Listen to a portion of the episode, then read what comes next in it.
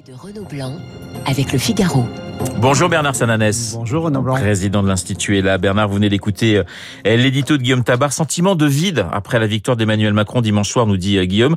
C'est vrai que cette soirée du, du 24 avril était euh, triste et presque inquiétant d'une certaine manière. Oui, alors on peut dire euh, d'une part qu'il y avait une forme de gravité, de sobriété qui tranchait avec ce qu'on avait connu dans le passé, vu le contexte qui est difficile, vu euh, le score, l'abstention, la progression de Marine Le Pen, etc. Mais c'est vrai qu'en tout cas, ce sentiment, euh, je suis d'accord avec ce que disait Guillaume Tabar à l'instant, ce sentiment d'impréparation, notamment au moment du discours, qui finalement était aussi le moment de donner l'élan de la campagne législative et de ce quinquennat, c'est vrai que ça, ça, sonnait de manière, de manière assez curieuse. Ben, Macron triomphe, mais il n'a, nous dit la presse écrite, hein, c'est un peu le thème des éditorialistes, n'a jamais été aussi vulnérable.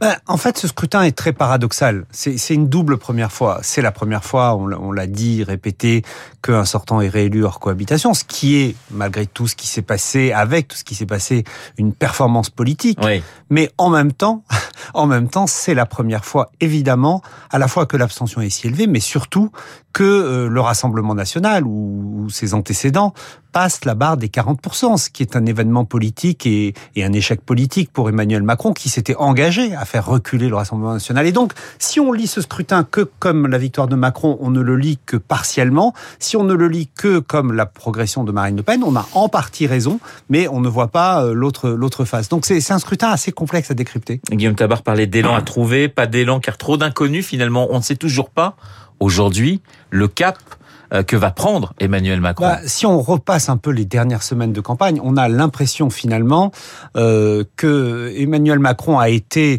plus à l'aise pour valoriser son bilan, ce qu'il a réussi à faire dans les dernières semaines, notamment dans le débat, ce qu'il a fait tout seul d'ailleurs, hein, mieux que ses porte-parole, ministres, etc.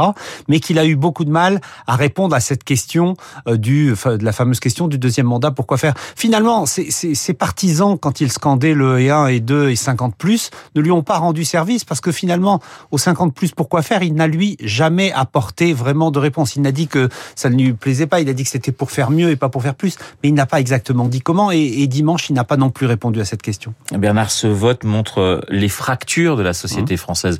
Elles sont, on a deux France finalement qui ont voté. Au moins deux. Au moins deux, qui, ont voté, euh, qui ont voté dimanche. Bien sûr. Plus celle qui n'a pas voté peut-être. Plus celle qui n'a pas voté. Et, d'ailleurs, un, des enjeux pour euh, pour Emmanuel Macron, c'est quelque part de, de, rassembler ces deux ou ces trois France. Et, finalement, comme moi, quand je regarde la, campagne, maintenant on a un, un, tout petit peu de recul, je me dis que contrairement aux autres élections, on a tous suivi, vous comme moi, le, thème du rassemblement, qui a longtemps été un graal hein, d'une campagne présidentielle, c'était le premier objectif du président, ce thème du rassemblement, il a été assez absent. Il n'a pas été très présent dans les discours des candidats, comme si finalement rassembler était devenu mission impossible, comme si euh, les candidats, et non Emmanuel Macron, euh, intériorisaient euh, cette idée que c'était très difficile de rassembler la France d'aujourd'hui. Et pourtant, c'est ce que souhaite, je crois, une très forte majorité des Français. Deux tiers. Un président rassembleur plutôt qu'un président réformateur. Tout à fait. Ce qui est très différent. Euh, en, en, de, de, 2017, on était quasiment à 50-50. La société française a besoin d'apaisement.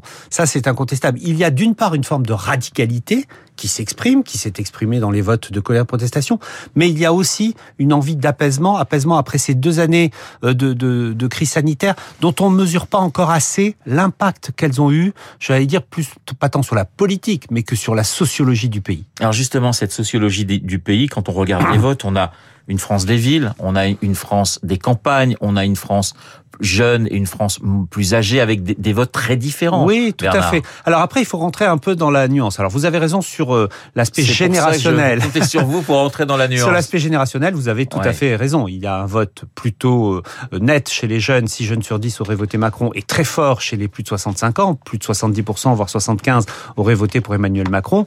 Et au milieu, chez les actifs, il y a un peu euh, jeu égal. Les deux candidats ne se, ne se pas. Ça, c'est cette photographie-là est claire. La photographie socio-démographique aussi, il est assez. Euh, les cadres, les classes moyennes supérieures, les retraités ont plutôt voté Macron. Les milieux populaires ont très nettement voté euh, pour Marine Le Pen. Sur la géographie, c'est un peu plus compliqué, et notamment sur le rural, quand on regarde, alors la, victoire d'Emmanuel Macron se construit effectivement dans les grandes villes et dans l'agglomération parisienne. C'est là où il fait la différence. dans les dans les grandes villes de France. 77% hein. à Toulouse, 77% à Strasbourg, 80% à Nantes, à Lyon. Ville où Jean-Luc Mélenchon était arrivé souvent euh, en, tête. Et là, on voit bien que dans ces grandes villes, cet électorat jeune, urbain, diplômé, il a voulu faire barrage euh, à Marine Le Pen.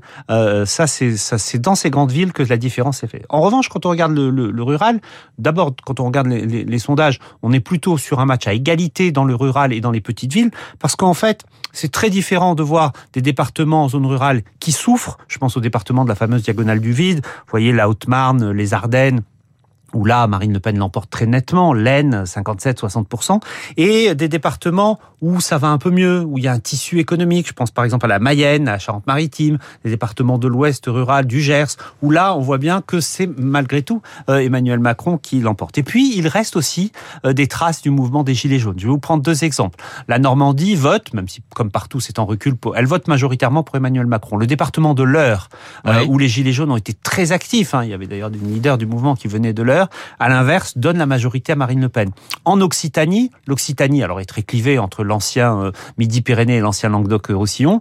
Euh, L'Occitanie vote majoritairement, là aussi en recul pour Emmanuel Macron, mais le département du Gard, où il y a eu beaucoup de Gilets jaunes, vote pour euh, Marine Le Pen. Vous avez parlé tout de même pour ce second tour d'un front républicain citoyen. Qu'est-ce Oui. que vous voulez dire par là Je veux dire qu'il n'y a pas eu de front républicain institutionnel, il n'y a pas eu de manifestation commune, il n'y a pas eu de meeting commun, il n'y a pas eu de grande tribune commune de manière euh, mineure par rapport à ce qu'on avait connu, vous en souvenez, en, en, en 2002. En revanche, il y a eu un réflexe citoyen. Ce réflexe citoyen a joué chez un certain nombre d'électeurs et il s'est enclenché, j'allais dire accéléré, dans les deux, trois derniers jours, à la fois parce que finalement, entre les deux tours, pour cette partie de l'électorat, pour cette partie de l'électorat seulement, Marine est redevenue Le Pen. Oui, Voilà. Et ça, ça, ça, ça a beaucoup joué. Et deuxièmement, parce que finalement le le, le, le, le- le doute sur la compétence, le doute sur la présidentialité euh, de Marine Le Pen a été plus fort que la critique d'arrogance, qui pour autant l'était euh, tout autant et était très nette pendant le débat. Mais la question de la compétence, la présidentialité a primé surtout, notamment dans le contexte international. Ah, il n'empêche que Marine Le Pen progresse. hein, le Rassemblement national, en, en 20 ans, a, a multiplié par pratiquement deux et demi son, score. On, on parlait des, des zones géographiques. Il y a aussi cette France d'outre-mer qui a, qui a voté massivement pour Marine Le Pen. C'est-à-dire que dans les territoires qui se sentent délaissés, le vote contestataire est forcément toujours plus fort. Oui, alors l'outre-mer se sent délaissé comme un certain nombre de, de, de territoires métropolitains, ça c'est un point commun. Et puis après, il y a une spécificité aggravée par la crise sanitaire et les mesures sanitaires qui ont été très, qui ont suscité beaucoup d'opposition euh, dans les outre-mer. Et il y a, nous disent tous les experts qui connaissent bien ces territoires aussi, une opposition euh, très radicale euh, à, à Emmanuel Macron. C'est vrai que le vote des outre-mer a, été spectaculaire pour, euh, pour Marine Le Pen. Bernard Sananès, en, fait, on avait en, en, en si je puis dire, de cette élection présidentielle, deux candidats assez clivants, finalement. Oui, on avait deux candidats assez clivants et euh, Marine Le Pen a, a, a tout fait tout au long de sa campagne et euh, pas dire qu'elle a failli y arriver, mais en tout cas elle a réussi jusqu'au soir du premier tour, elle a réussi à diminuer ce clivage. Vous vous en souvenez, il y a, il y a six semaines, on a commenté ensemble le baromètre Oui. que nous faisons pour les échos radio classiques. Elle était la deuxième personnalité. popularité. En ter- eh bien, la popularité n'est pas la présidentialité. Voilà. Et tout ce travail qui a été fait par Marine Le Pen pendant des mois, des années, euh, pour, euh, je ne veux pas dire se rendre plus fréquentable, je n'aime pas cette expression, mais en tout cas pour lisser sa personnalité, la rendre moins clivante, finalement, à la barrière de l'entre-deux tours, de ce moment clé de, de la présidentielle en France. Les deux semaines là ont, ont joué contre elle en quelque sorte, en termes d'image. Et, et même le moment du débat, pourtant qu'elle n'a pas perdu de manière spectaculaire, mais le moment du débat a renvoyé à cette question du doute sur la présidentialité. Alors évidemment, on attend de savoir qui Emmanuel Macron choisira Mmh. comme euh, comme premier ministre. Il ne peut pas garder euh, Ca- Castex. Bah, Je dois c'est- donner un nouveau un nouvel élan. Oui, c'est très difficile.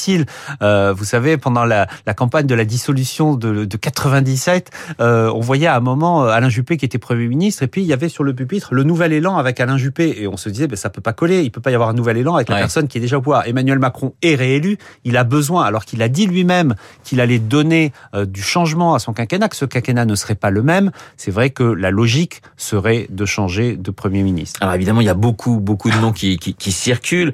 Euh, du côté de la Macronie, on parle d'Elisabeth Borne, on parle de Julien Mhm. Normandie.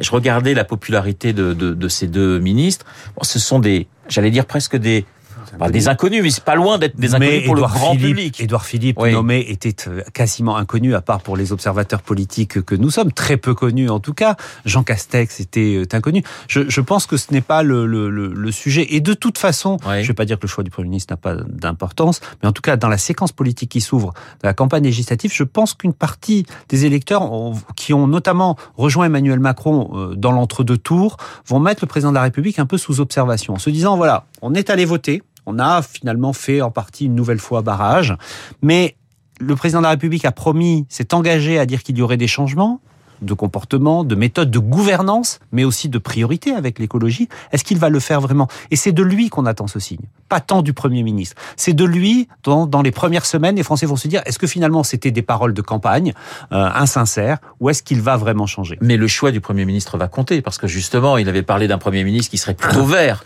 Donc Oui. on, on va attendre de voir, Oui, mais, on mais va ça sera un choix important. On va attendre, de, évidemment, mais encore une fois, l'impulsion, elle vient d'Emmanuel Macron. Bernard, est-ce que la force d'Emmanuel Macron, ce n'est pas aussi sa faiblesse avec un, un électorat très varié Mhm. Euh, Il aura du mal à choisir un ou une Premier ministre euh, qui, euh, qui fasse l'unanimité finalement dans son camp. Oui, c'est pas facile, mais c'est vrai qu'il a déjà réussi à rassembler euh, une partie de cet électorat de droite. Et d'ailleurs, quand on demande de- aux Français de le positionner sur un axe politique, il positionne Emmanuel Macron au centre ou au centre droit. Ouais. Donc j'allais dire qu'il l'incarne déjà. Il a besoin plutôt de se compléter sur sa gauche. Mais il a surtout besoin que cette campagne des législatives se fasse dans une dynamique euh, dont on a parlé tout à l'heure, mais qu'elle se fasse sans rejet. Et notamment, il n'a besoin que le sujet des retraites ne vienne pas polluer cette campagne entre deux tours comme la ça, TVA sociale l'avait fait euh, dans les législatives de 2007. Elle avait coûté à l'époque 50 députés à la droite. Et, et elle avait coûté cher à Jean-Louis Borloo. Mais c'est vrai que ce, ce- cette, euh, cette question des retraites, c'est quand même un gros caillou dans la chaussure d'Emmanuel Macron. Oui, pour plusieurs raisons. D'abord, sur un plan politique,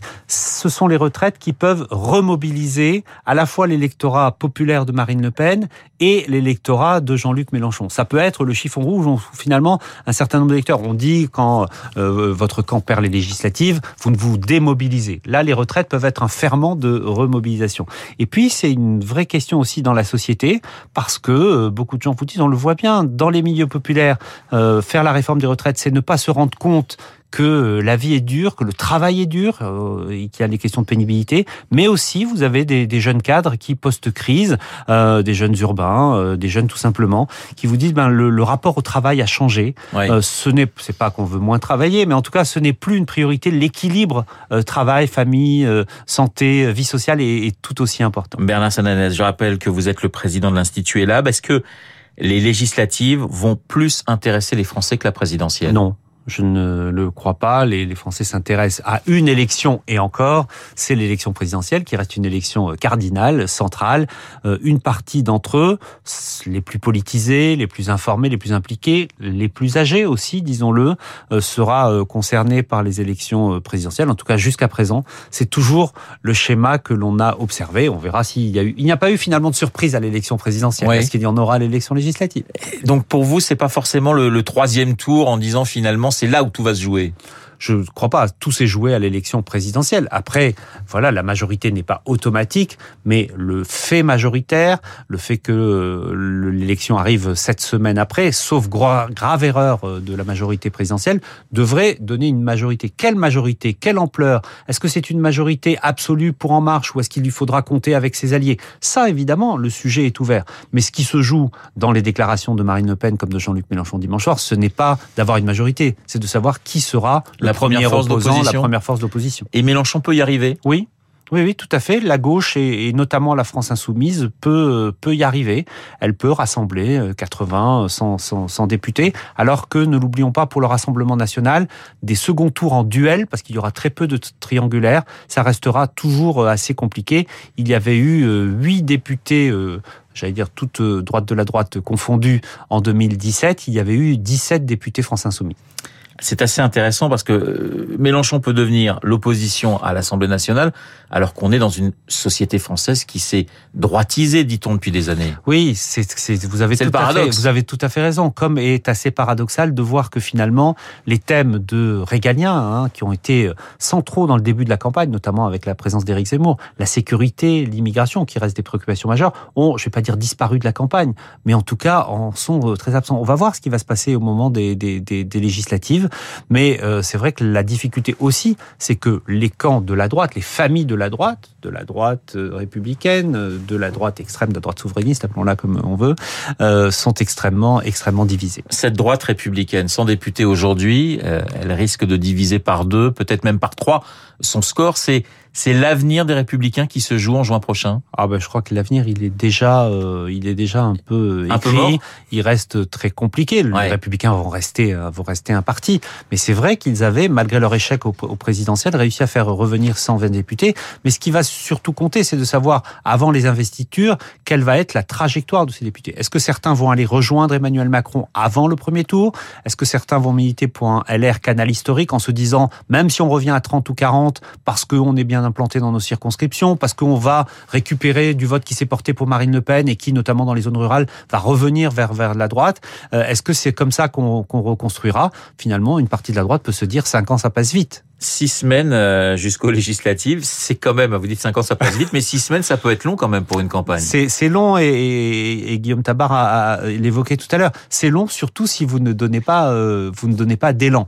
Et donc euh, on va voir comment le président de la République donne un élan à cette campagne parce que finalement lui même s'il nomme un premier ministre, Ouais. le, le, le, le responsable de la campagne, le chef de la campagne, c'est lui. Merci Bernard. Bernard Sananès, le président de l'Institut Lab, l'invité euh, de Radio Classique. Il est 8h30. Dans un instant, nous allons retrouver Augustin Lefebvre pour les...